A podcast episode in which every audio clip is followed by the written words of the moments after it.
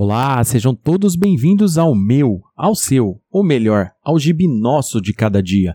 Eu sou Léo Palmieri e hoje vou abrir aqui a sessão de reviews de quadrinhos do nosso podcast. Faremos reviews curtos, onde farei o review sem spoiler do gibi, e também haverão episódios um pouco maiores, onde farei com algum convidado e, obviamente, comentaremos a trama mais a fundo. E, para começar essa sessão de reviews curtos e sem spoiler, nada melhor do que falar de uma das melhores minisséries do Batman, o longo Dia das Bruxas.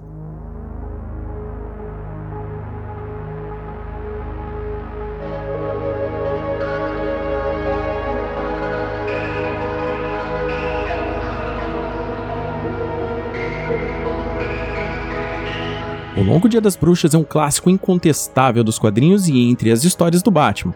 Esta icônica história, escrita por Jeff Loeb e desenhada por Tim Sale, nos mostra o início da amizade entre Batman e o Comissário Gordon e também a incrível origem do vilão Duas Caras.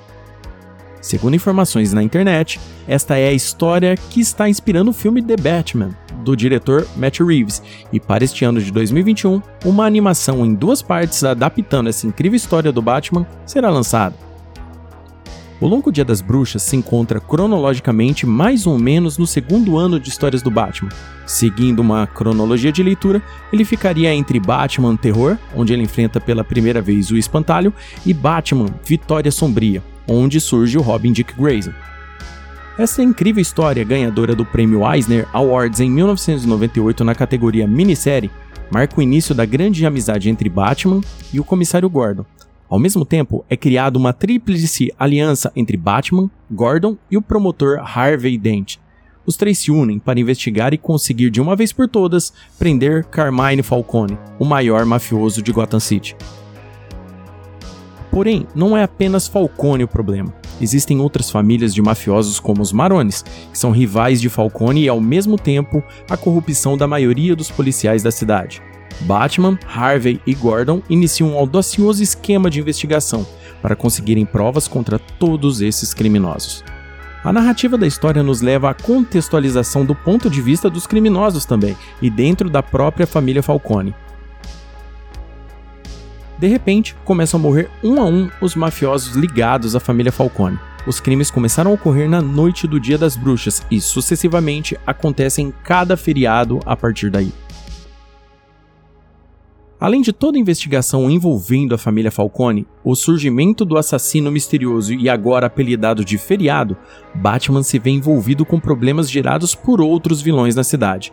O próprio Coringa surge cometendo atrocidades, já que ele considera o vilão Feriado um louco e que Gotham só pode ter um lunático, o próprio Coringa.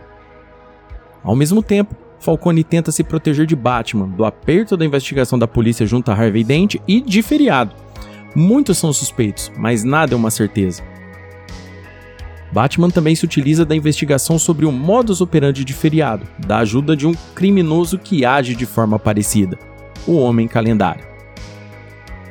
Selina Kyle, a Mulher Gato, tem uma participação importante na história também. Outros vilões como Espantalho e o Charada também aparecem na história, fazendo com que Batman tenha muito mais com o que se preocupar.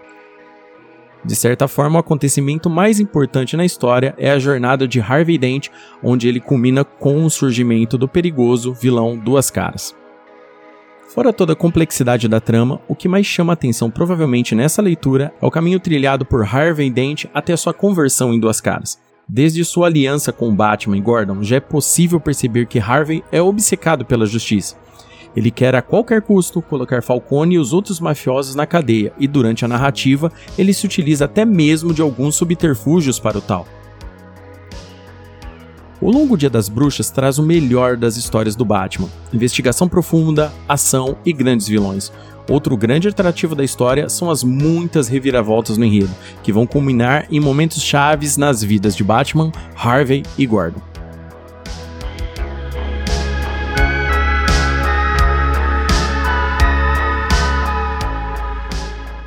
Por esse ser um review sem spoilers da história, vamos ficando por aqui. Espero que tenham gostado deste humilde review aqui no Gibi Nosso de cada dia.